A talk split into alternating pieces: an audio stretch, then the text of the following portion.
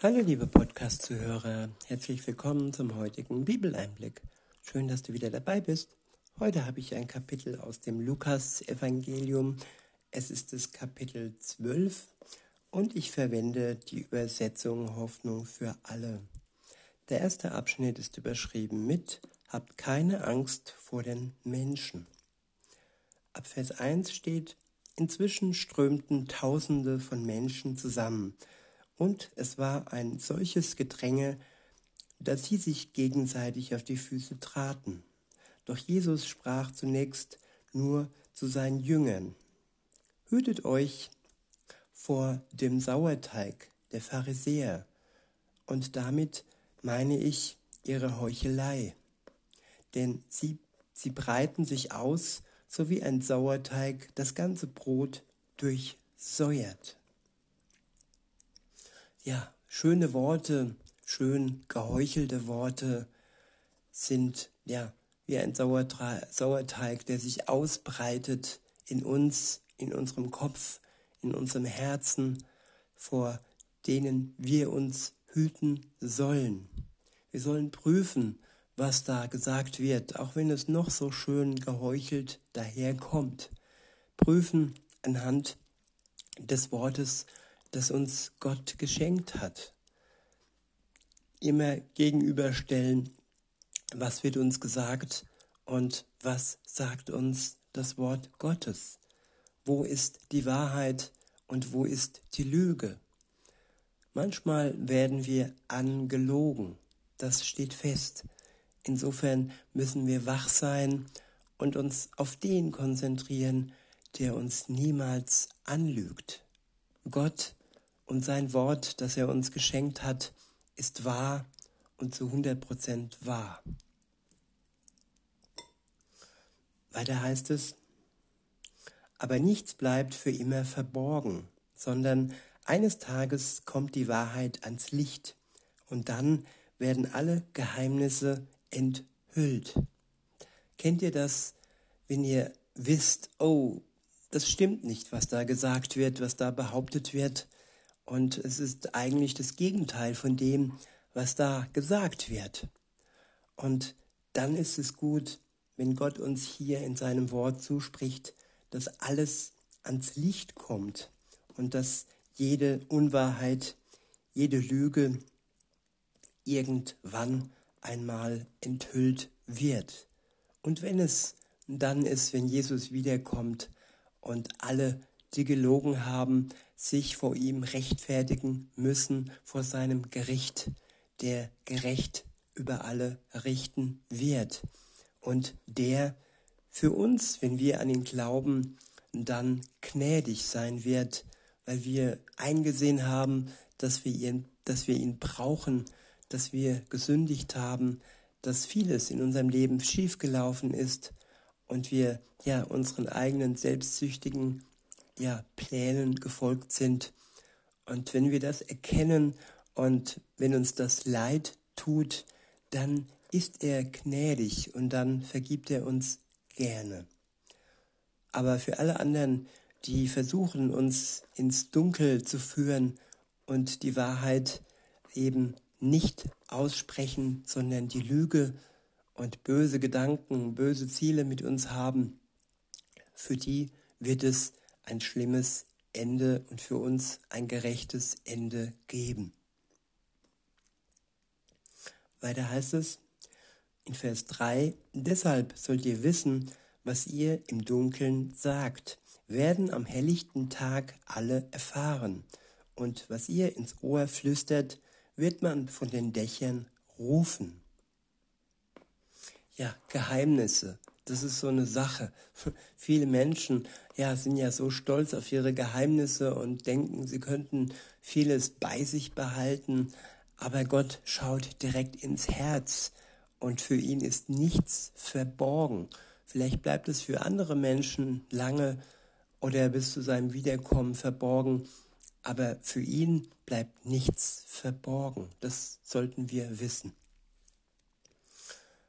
Und das kann aber auch was Gutes sein, nämlich wenn dich jemand kennt, ohne dass du etwas aussprichst, ohne dass du immer das, was du denkst, was du fühlst, ja, in Worte fassen musst. Wenn du weißt, Gott kennt dich auch ohne Worte und er versteht dich, erfüllt mit dir, weil er uns vorangegangen ist. Jesus Christus hat gefühlt, er kennt dieses Gefühl, wenn man enttäuscht ist und wenn die Lüge herrscht und wenn die Menschen die Wahrheit nicht äh, wahrhaben wollen. Weiter heißt es in Vers 4, meine Freunde, habt keine Angst vor den Menschen, die euch zwar töten, aber darüber hinaus nichts anhaben können.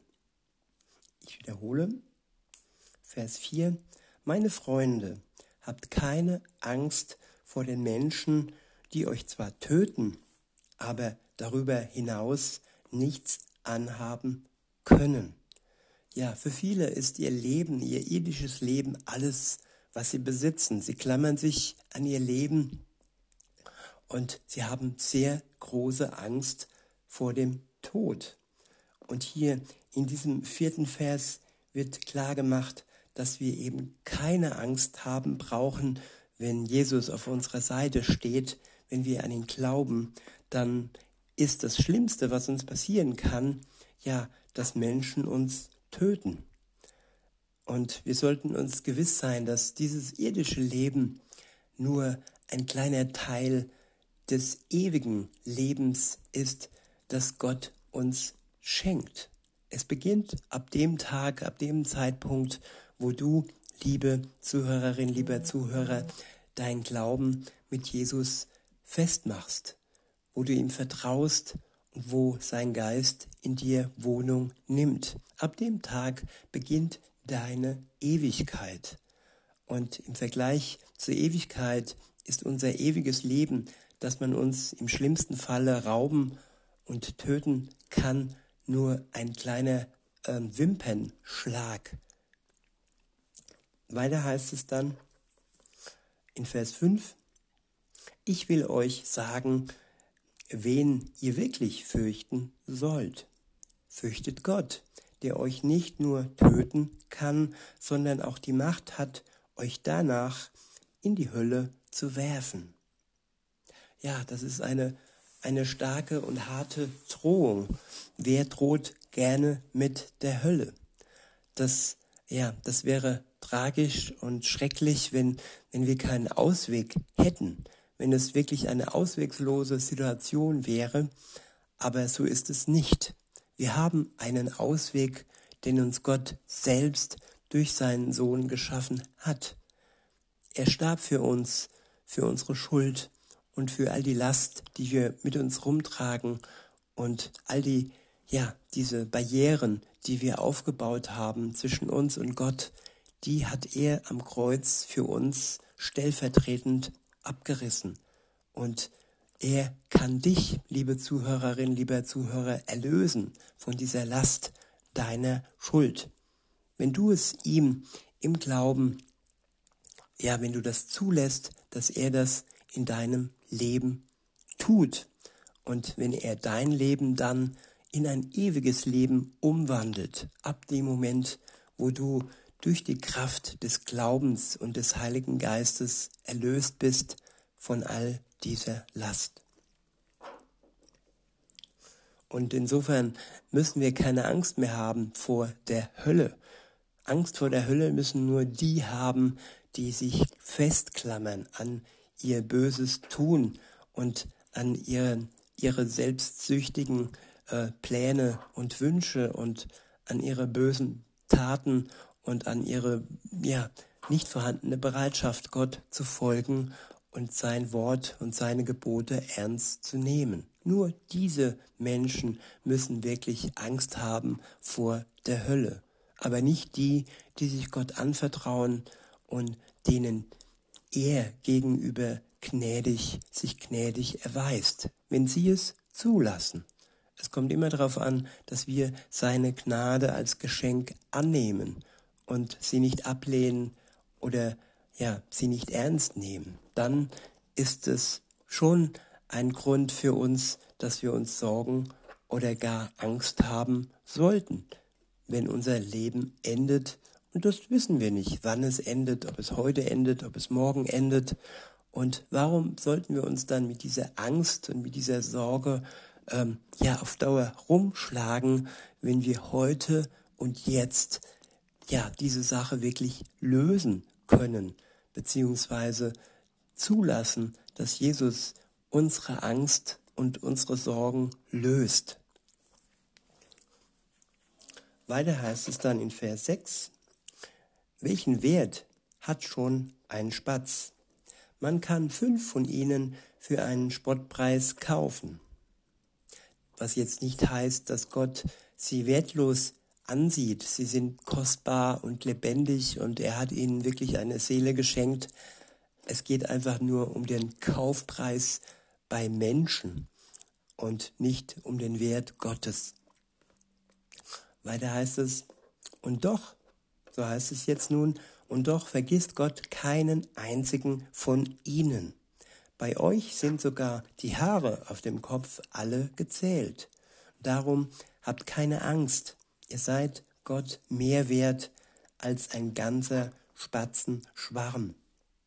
Das sage ich euch, wer sich vor den Menschen zu mir bekennt, zu dem wird sich auch der Menschensohn vor den Engeln Gottes bekennen. Ja, der erste Schritt ist Glauben und der zweite Schritt ist sich vor den Menschen zu Jesus bekennen, seinen Glauben praktisch besiegeln, in Worte fassen und ja, so wie man verheiratet ist und dann den Ring mit sich trägt oder sagt, ja, ich bin kein Single, ich bin verheiratet, es ist meine Frau, ich bin ihr Mann oder umgedreht, dass man sich bekennt zu dem anderen und erst dann wird diese Beziehung so wirklich rechtskräftig. So ist es auch mit dem Glauben. Weil da heißt es in Vers 9, wer aber vor den Menschen nicht zu mir steht, zu dem wird auch der Menschensohn vor den Engeln Gottes nicht stehen. Wer abfällig über den Menschensohn redet, dem kann vergeben werden. Wer aber den Heiligen Geist verlässt, verlästert, der wird keine Vergebung finden. Der Heilige Geist hat Jesus aus den Toten herausgezogen. Seine Kraft hat es möglich gemacht, dass er nach seinem Tod wieder auferweckt wurde. Es ist eine große Macht, eine große Kraft, die auch in uns leben kann und die auch ja dafür sorgen kann, wenn wir an, an Jesus glauben, dass auch wir auferstehen und dass unsere Seele gerettet ist. Und wer den Heiligen Geist lästert und schlecht macht, der hat schlechte Karten. Den Namen Jesus ähm, zu lästern, das ist noch ja zu vergeben in Gottes Angesicht. Aber wer den Geist Gottes lästert, der hat schlechte Karten. So heißt es hier. Und er wird keine Vergebung finden. In Vers 11 heißt es, wenn sie euch in den Synagogen vor Gericht zerren oder ihr vor Richtern und Machthabern verhört werdet, dann sorgt euch nicht darum, was ihr sagen oder wie ihr euch verteidigen sollt. Denn der Heilige Geist wird euch zur rechten Zeit das rechte Wort geben. Ist das nicht wunderbar, dass alles Schreckliche, das da noch kommen könnte, all die äh, Verurteilungen, ja, die Unrechtens sind und die, ja, im Namen einer bösen Macht ähm, ausgesprochen werden und wo wir dann uns rechtfertigen müssen, dass der Geist Gottes uns dann die richtigen Worte in den Mund legt. Der nächste Abschnitt ist überschrieben mit der arme Reiche. In Vers 13 heißt es, da rief einer aus der Menge, Lehrer, sag doch meinem Bruder, er soll unser Erbe gerecht mit mir teilen. Aber Jesus wies ihn zurück. Bin ich etwa euer Richter oder euer Vermittler in Erbstreitigkeiten? Dann wandte er sich an alle. Hütet euch vor der Habgier. wenn jemand auch noch, wenn jemand auch noch so viel Geld hat, das Leben kann er sich damit nicht kaufen. Ja, das Leben wurde durch Jesus Christus, durch sein Blut erkauft. Und er ist der Bürger, der für uns bürgt, für unsere Schuld bürgt und der die Macht und auch den nicht vorhandenen, ja, abwiegbaren Reichtum hat, um uns frei zu kaufen. Es ist kein Geld, das er hat, es ist die Macht, die durch seinen Tod am Kreuz für uns, ja, durch den Geist heraus uns ewiges Leben schenkt. Dies aus unserem Glauben äh, heraus und nicht aus Geld oder aus guten Werken heraus. Weiter heißt es, an einem Beispiel erklärte er seinen Zuhörern, was er damit meinte. Ein reicher Gutsbesitzer hatte eine besonders gute Ernte. Er überlegte, was soll ich bloß tun? Ich weiß gar nicht, wo ich das alles unterbringen soll.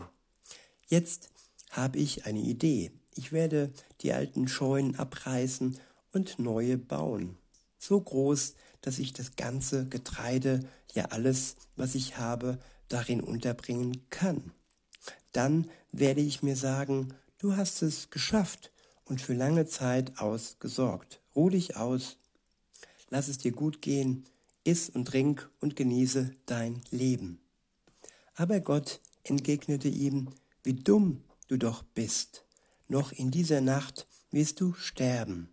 Wer bekommt dann deinen ganzen Reichtum, den du angehäuft hast? Ja, was bringt es uns? Was bringt uns der Reichtum, den wir anhäufen, wenn wir in der gleichen Nacht sterben und der Reichtum ja ohne Verwendung für andere äh, hingegeben wird? Nichts.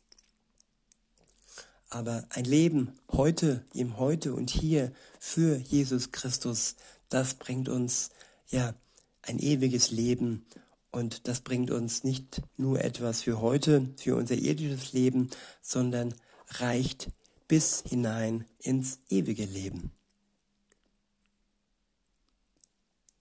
In Vers 21 heißt es, und Jesus schloss mit den Worten, so wird es allen gehen, die auf der Erde für sich selber Reichtümer anhäufen, aber mit leeren Händen vor Gott stehen. Der nächste Abschnitt ist überschrieben mit Macht euch keine Sorgen. In Vers 22 steht, Jesus wandte sich wieder seinen Jüngern zu. Deshalb sage ich euch, macht euch keine Sorgen um euren Lebensunterhalt, um Essen und Kleidung. Leben bedeutet mehr als Essen und Trinken und der Mensch ist wichtiger als seine Kleidung. Wie sehr passt das für die heutige Zeit, wo man sich langsam Sorgen machen sollte. In bestimmten Ländern ist es schon so, dass man nur noch bei bestimmten Voraussetzungen in Lebensmittelmärkte darf und das kann uns durchaus ja Sorgen bereiten. Und da ist es gut, wenn uns Jesus hier zuruft, dass wir uns nicht Sorgen brauchen, dass er für uns sorgt, für, unser, für unseren Lebensunterhalt, dass, wir, dass er sorgt für Essen und Kleidung. Und vor allem, dass er uns sagt, ja, dass das Leben mehr bedeutet als nur Essen und Trinken und wichtiger ist als unsere Kleidung. In Vers 24 heißt es, Seht euch die Raben an, sie säen nichts und ernten nichts. Sie haben keine Vorratskammern und keine Scheunen.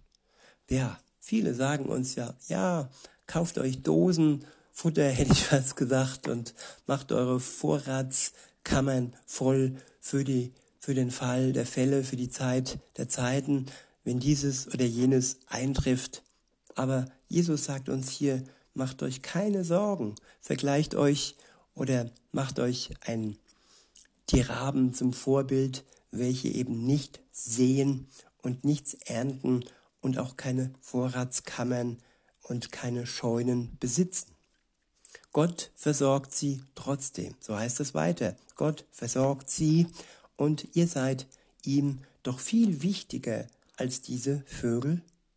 Wenn ihr euch noch so viel sorgt, wenn, wenn ihr euch noch so viel sorgt, könnt ihr doch euer Leben um keinen Augenblick verlängern. Ja, der Mensch versucht, sein Leben zu verlängern.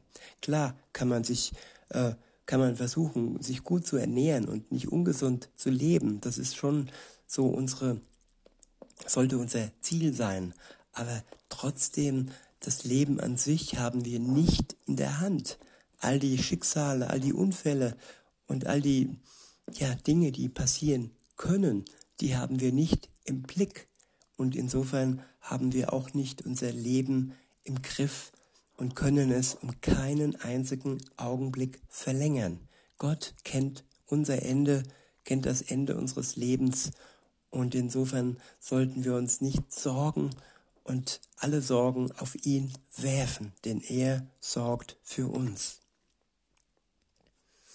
In Vers 26 heißt es, wenn ihr aber nicht einmal das könnt, was sorgt ihr euch um all die anderen Dinge? Seht euch an, wie die Lilien blühen. Sie müssen, sie mühen sich nicht ab und können weder spinnen noch weben.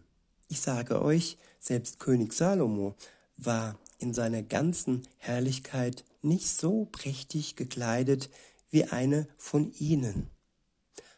Ja, die Blumen sorgen sich nicht, sie sind. Sie sind das, was Gott aus ihnen gemacht hat. Herrlich und wunderbar. So auch wir sind wir herrlich und wunderbar. Und unsere Sorgen bringen uns nicht weiter. Sie bringen uns unter Umständen nur, ja, Magengeschwüre und machen uns krank, wenn wir uns an unsere Sorgen klammern.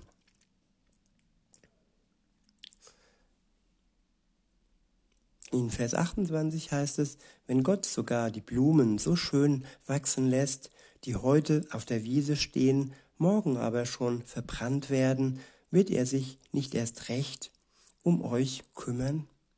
Vertraut ihr Gott so wenig?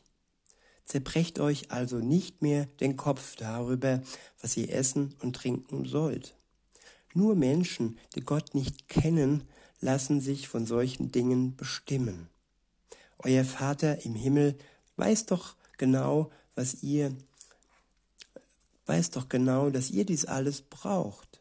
Setzt euch vielmehr für Gottes Reich ein, damit wird er euch mit allem anderen versorgen. Ja, dass wir uns auf Gott konzentrieren, auf sein Reich. Das wird er uns belohnen, indem er uns mit allem versorgt. Das ist ein Versprechen. Weiter heißt es in Vers 32, du brauchst keine Angst zu haben, du kleine Herde, denn der Vater hat beschlossen, dir ein Königreich zu schenken. Verkauft euren Besitz und gebt das Geld den Armen. Sammelt euch auf diese Weise einen Vorrat, der nicht alt wird und niemals zu Ende geht, einen Schatz im Himmel. Ja, wenn wir so leben, wie Gott es will, wenn wir seinen Geboten folgen, dann sammeln wir uns einen Schatz im Himmel. Und darauf kommt es an. Diese Schätze hier auf Erden, sie werden verrosten, sie werden vergehen, sie werden vergammeln. Aber die Schätze, die wir im Himmel ansammeln, die bleiben für ewig bestehen. Weiter heißt es, diesen Schatz kann kein Dieb stehlen und keine Motte zerfressen. Wo nämlich euer Schatz ist, da wird auch euer Herz sein. Ja, wenn unser Herz bei Gott ist, dann ist unser Schatz bei Gott im Himmel. Der nächste Abschnitt ist überschrieben mit Der Herr kommt unerwartet, seid bereit. In Vers 35 steht, ihr sollt so leben wie Diener, die darauf warten, dass ihr Herr von einem von einer Hochzeit zurückkommt. Seid wie sie dienstbereit und achtet darauf, dass eure Lampen brennen. Wenn ihr Herr zurückkommt und klopft, können sie ihm schnell öffnen. Ja, glücklich schätzen können sich alle, die der Herr bei seiner Rückkehr wach und dienstbereit antrifft. Ja, wir sollen nicht abgelenkt sein von irgendwelchen Dingen, wenn unser Herr Jesus Christus zurück auf diese Welt kommt, um uns zu sich zu holen. Weiter heißt es, ich versichere euch, der Herr wird sie bitten, am Tisch Platz zu nehmen, und er selbst wird sich eine Schürze umbinden und sie bedienen. Ist das nicht wunderbar, dass Gott uns beschenkt und bedient, aufgrund dessen, dass wir ihn erwartet haben und dass wir dienstbereit sind, wenn er wiederkommt? In Vers 38 heißt es, vielleicht kommt er erst gegen Mitternacht oder sogar noch später. Aber wenn er kommt und seine Diener bereit antrifft, werden sie alle Grund zur Freude haben. Einst ist euch doch klar, wenn der Hausherr wüsste, was ein Dieb bei ihm einbrechen, wann ein Dieb bei ihm einbrechen will, würde er sich vor dem Einbrecher schützen. Seid also zu jeder Zeit bereit, denn der Menschensohn wird gerade dann kommen, wenn ihr am wenigsten damit rechnet. Da fragte ihn Petrus, Herr, gilt dieses Gleichnis nur uns oder meinst du alle Menschen damit? Der Herr entgegnete, wie verhält sich denn ein kluger und zuverlässiger, zuverlässiger Verwalter? Angenommen, sein Herr hat ihm die Verantwortung für die übrigen Dienerschaft übertragen und ihn beauftragt, jedem rechtzeitig die tägliche Verpflegung auszuteilen. Dieser Verwalter darf sich glücklich schätzen, wenn sein Herr dann zurückkehrt und ihn gewissenhaft bei der Arbeit findet. Ich versichere euch, einem so zuverlässigen Mann oder Frau wird er die Verantwortung für seinen ganzen Besitz übertragen. Wenn jener Verwalter aber im stillen denkt, ach, was, es dauert bestimmt noch lange, bis mein Herr kommt, und er fängt an, die anderen Diener und Dienerinnen zu prügeln, sich den Bauch vollzuschlagen und sich zu betrinken, dann wird die Rückkehr seines Herrn ihn völlig überraschen. Dann, denn sein Herr kommt, wenn er nicht damit rechnet. Er wird den Verwalter hart bestrafen und ihm den Lohn geben, den die Gottlosen verdienen.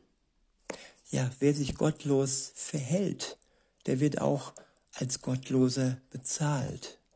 Deshalb sollten wir immer bereit sein für die Wiederkunft und das Zurückkehren Jesu. Wir sollen uns darauf freuen. Wir sollen keine Angst haben, sondern die Freude sollte uns wach halten, weil wir keinen Grund haben, Angst haben zu müssen.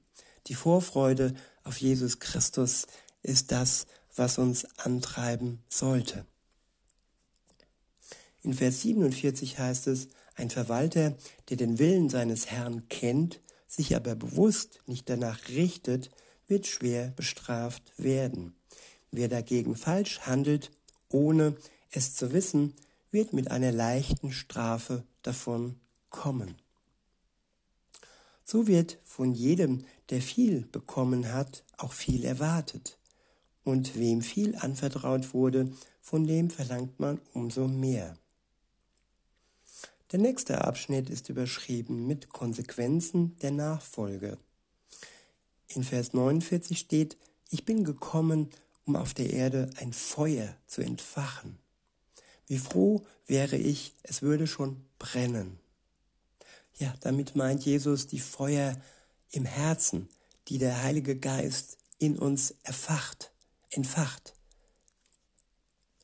Und aber auch das Feuer, das entfacht wird, wenn ja Gläubige von Nichtgläubigen angegriffen werden und es kriegerisch ja zugeht, so wie am Ende der Zeit. Weiter heißt es, vorher muss ich aber noch Schweres erleiden. Es ist für mich eine große Last, bis alles vollbracht ist. Es war vollbracht, als er sein Leben für uns, für die Menschheit hingegeben hat. Das waren seine letzten Worte, als er sprach, es ist vollbracht. Nichts ist mehr nötig, alles ist von ihm vollbracht für uns. In Vers 51 steht, meint nur nicht, ich sei gekommen, um Frieden auf die Erde zu bringen. Nein, ich bringe Auseinandersetzung. Von jetzt an wird man sich in einer Familie um meinetwillen entzweien. Der Vater mit dem Sohn und der Sohn mit dem Vater. Die Mutter mit der Tochter und die Tochter mit der Mutter. Die Schwiegermutter mit der Schwiegertochter und die Schwiegertochter mit der Schwiegermutter. Ja, unterschiedliche Glaubens. Äh, der eine glaubt an Jesus und der andere nicht. Und das entzweit die Menschen. Der nächste Abschnitt heißt, ähm, erkenne, was wichtig ist. In Vers 54 steht, dann redet Jesus wieder zur Volksmenge. Wenn, wenn Wolken im Westen aufziehen, sagt ihr, es gibt Regen. Und das stimmt auch. Wenn der Wind vom Süden weht, sagt ihr, es wird heiß. Und ihr habt recht. Ihr Heuchler, aus den Zeichen am Himmel oder auf der Erde könnt ihr das Wetter vorher sagen. Warum könnt ihr dann nicht beurteilen, was heute vor euren Augen geschieht? Warum weigert ihr euch zu erkennen, was gut und richtig ist? Wenn du jemanden etwas schuldig bist, dann setz alles daran, dich noch auf dem Weg zum Gericht mit deinen Gegnern zu einigen. Sonst zerrt er dich vor dem Richter, vor den Richter, der wird dich verurteilen und der Gerichtsdiener wird dich ins Gefängnis stecken. Und ich sage dir, von dort wirst du nicht eher wieder herauskommen, bis du auch den letzten Rest deiner Schuld bezahlt hast. Ja, Jesus Christus hat den letzten, den letzten Rest unserer Schuld bezahlt. Es liegt jetzt und heute an uns, dass wir das im Glauben anerkennen und so schuldenfrei vor Gott sein können. In diesem Sinne wünsche ich euch noch einen schönen Tag und sage bis denne.